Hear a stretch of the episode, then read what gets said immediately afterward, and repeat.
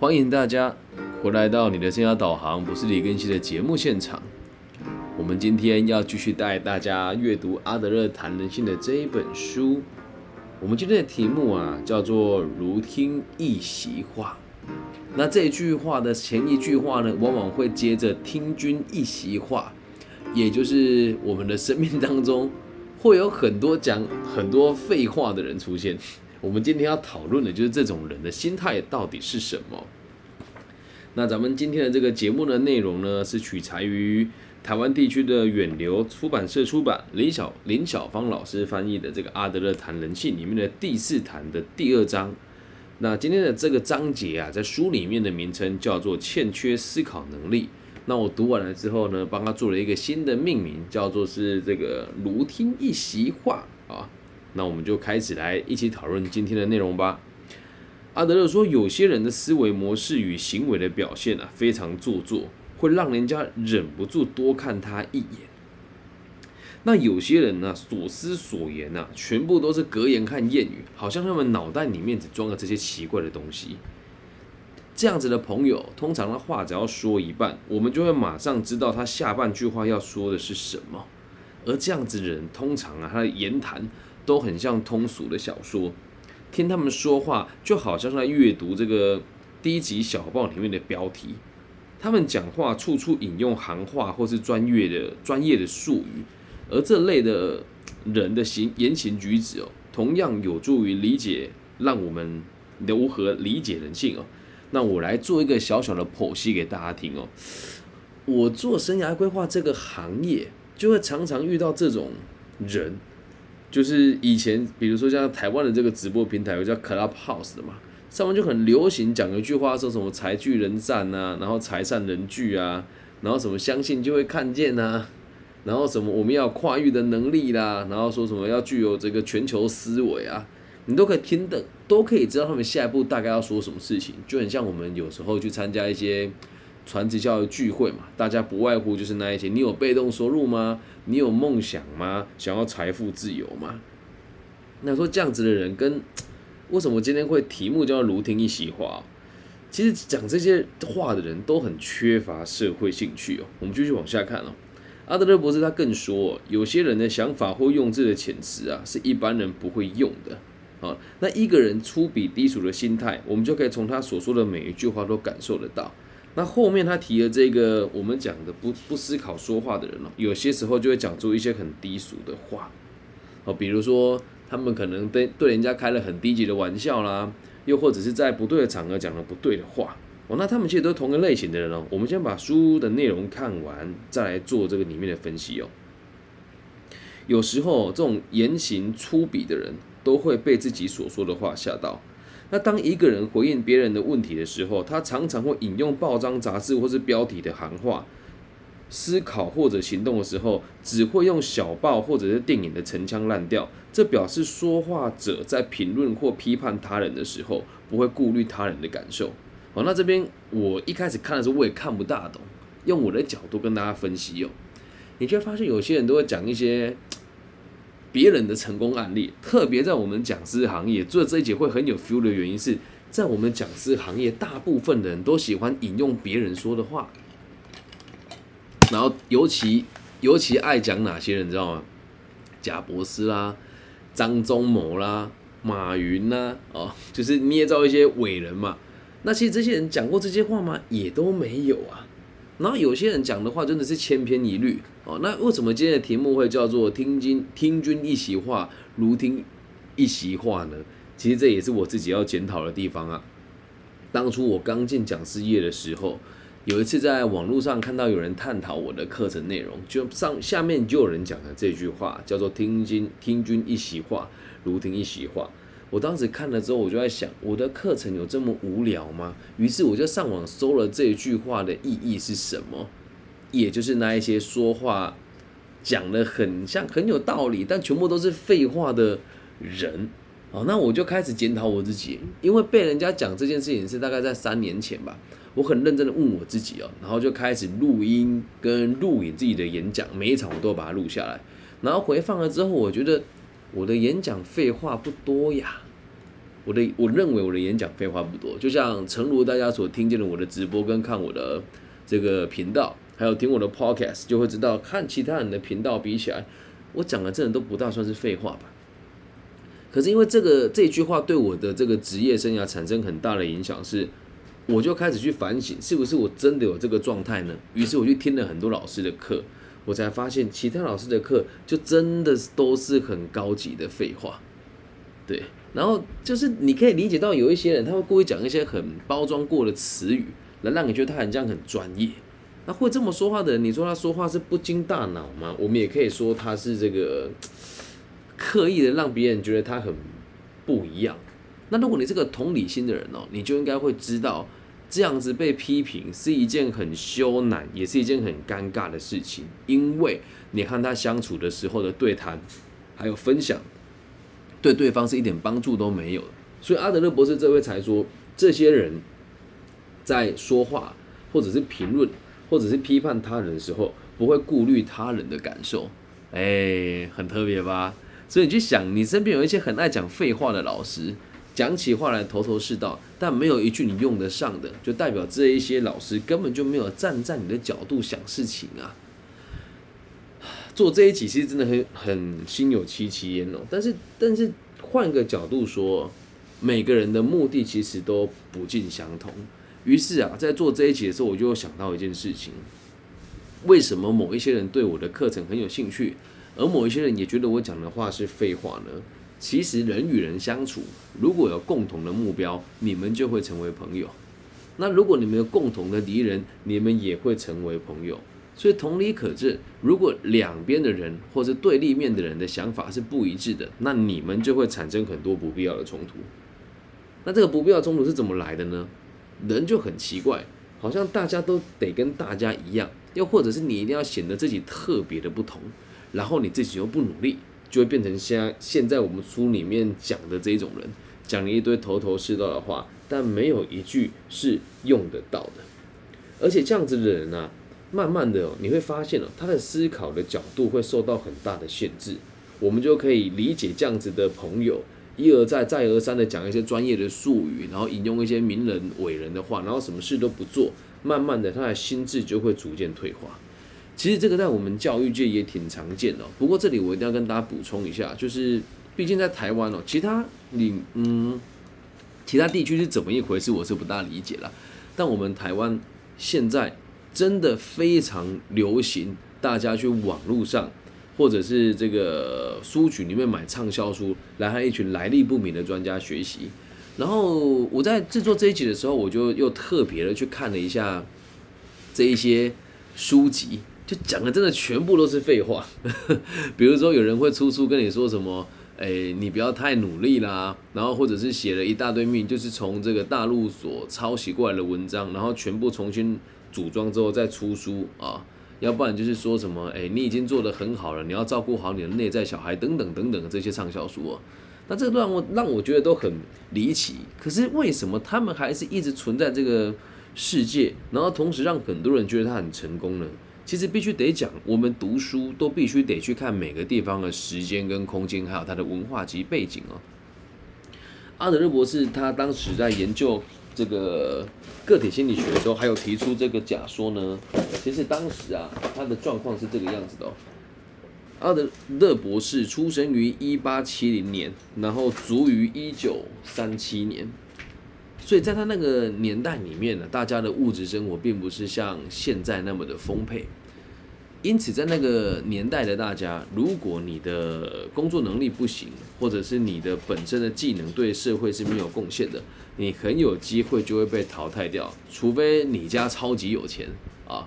那在台湾此时此刻的台湾哦，其他地区怎么样，我们不是那么清楚，毕竟咱们就生在台湾嘛。在台湾这个地方，跟大家分享一下这个冷知识哦。如果你很常听我的节目，你在海外的地区，或是你没有来过台湾哦，你一定会觉得很神奇。在台湾这个地方，不管你工作能力再怎么差，只要你成为了正职的工作者，你的最低的薪资就有两万五千两百五十元在台币，然后明年呢就会上升到两万六千。四百元，如果我没记错的话。那么你就会发生一件很有趣的事哦，这是我们的最低薪资。那台湾还有一个很奇怪的特性，就是我们的不动产的涨幅高的相当惊人啊，以及我们的这个股市的市场，其实台湾那么小小的一个岛，我们竟然有将近七八百间的上市贵的公司，同时也帮很多欧美地区的好朋友做这个工作上的代工。然后我们的的这个产品呢，销销往全球，可是产地呢都是在这个印尼、越南这些地方，所以整体来讲，台湾人的经商能力其实算还不错，而且只要你有经历过你的你的父执辈哦，有经历过台湾的黄金年代，就是所谓的这个一九八零年代的时候，那时候你买股票随便买随便涨，你买房地产随便买随便。翻倍，所以相对于其他世界的各个角落呢，台湾这么一个小小的岛，其实大家的收入其实是算还蛮富裕的吧。那当然没有办法跟华尔街啦，或是硅谷的那边的人这样比较。可是，在美国的地方哦，其实就是它的贫富差距比较大，但是它的这个服务员也广大嘛。可是台湾这么小的一个岛，我们要做出很大的区分，其实也很困难。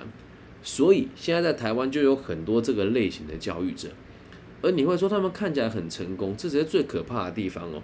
以常态性的生物学以及人类性人类的这个行为来说，假设大家是在一个没有病态的资源或诶没有那么多的资源的状况之下，这群人应该不会在社会上被看见，也应该不会被大家推崇跟敬仰。可是为什么这件事情在台湾发生了呢？就是这些讲话很像废话的老师，却在社会上占有一席之地，而且他们知名度也相当高。原因其实是这个样子的哦。剖析给大家听哦。呃，我在台湾地区开直播，其实流量嘛，在真的非常感谢网易云啊，用这种自然的流量也都是很客观的排名，我有排在这个整个网易云的排名之的这个名次，常态现在前五十名。那么在台湾地区这里呢，我已经不止一次的跟大家提过了，我的节目就算你给了我五星好评，你一留言它马上就不见了。而且在台湾的分类，我被强制分类到历史的这个分类里里头，那也还好，我的线下流量很高，所以并没有导致我的流量有太大的限制哦。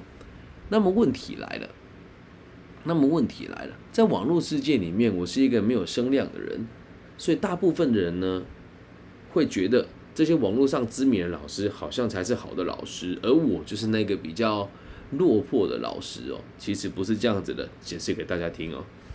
如果你听了之后有点不舒服，我认为啊，如果你用本名跟我交谈，我会愿意跟你讨论啊。但如果你只是匿名的，或是丢讯息给我说你觉得我偏激，我可能就不予理会了。你要把一个人哦丢上那么多畅销的杂志。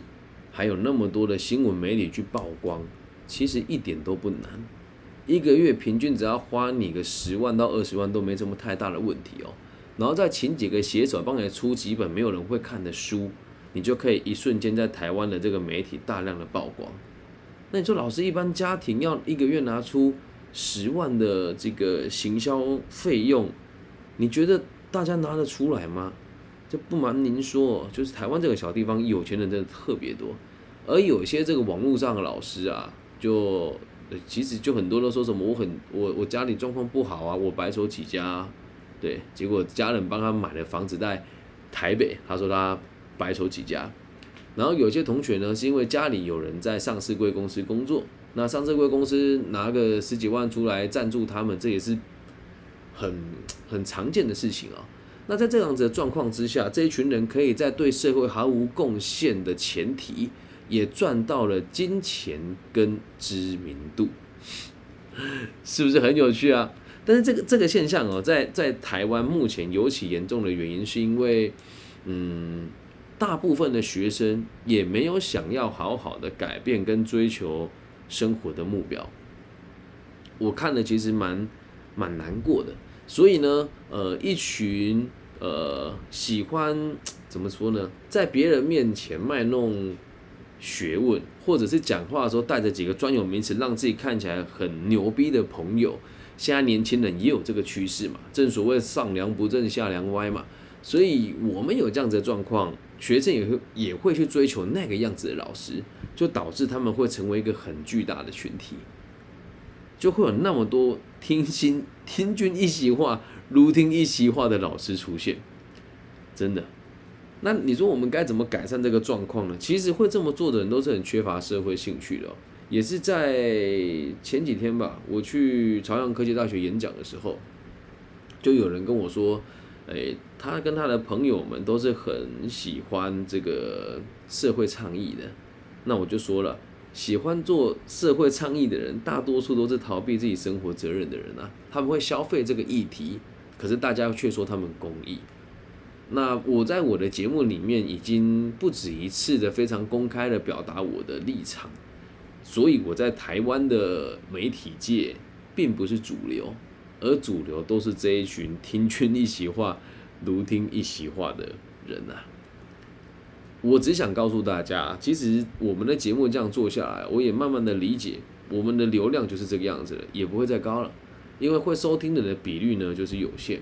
但这个社会上啊，百分之七十人都是不想努力的，那在台湾有百分之八十的人都在混日子啊。所以我们的流量呢，一定也是上升不上去。